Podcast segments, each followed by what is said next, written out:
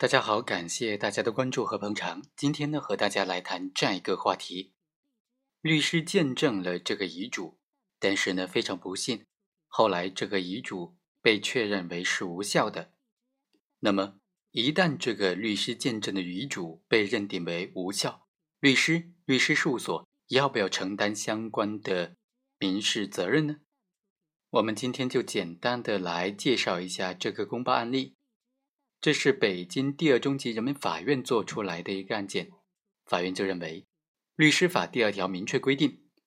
本法所称的律师，是指依法取得律师执业证书，为社会提供法律服务的职业人员。同时又规定，律师事务所是律师的职业机构，律师担任诉讼法律事务代理人或者是非诉讼法律事务代理人的，应当在受委托的权限范围之内。维护委托人的合法权益。公民在不具有法律专业知识，又想使自己的行为符合法律要求的时候，通常向律师求助。律师是熟悉法律事务、为社会提供法律服务的专业人员。律师在担任非诉讼法律事务代理人的同时，应当在受托的权限范围之内，尽力的维护委托人的合法权益。在这个案件当中，王某的父亲。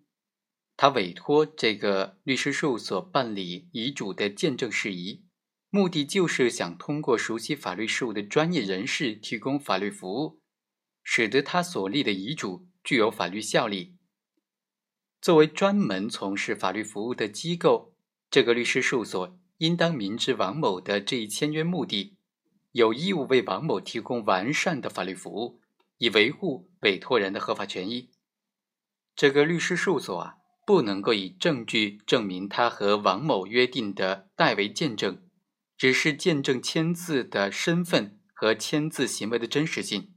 也不能够以证据来证明在签约的时候，这个所已经向王某明确告知了，他仅仅是对签字见证，而并非是对遗嘱进行见证，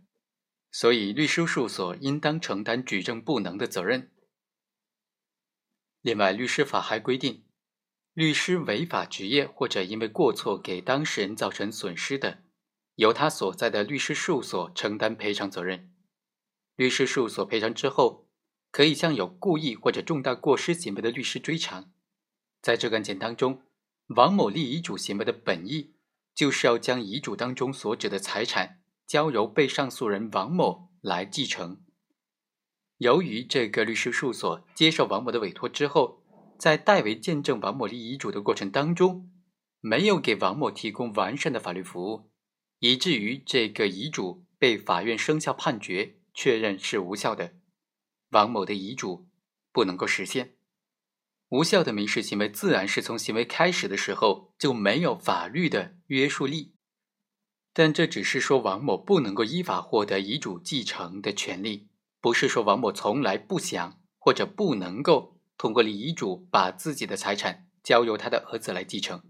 更不是说王某根本就不能够通过遗嘱继承的途径来取得他父亲的遗产。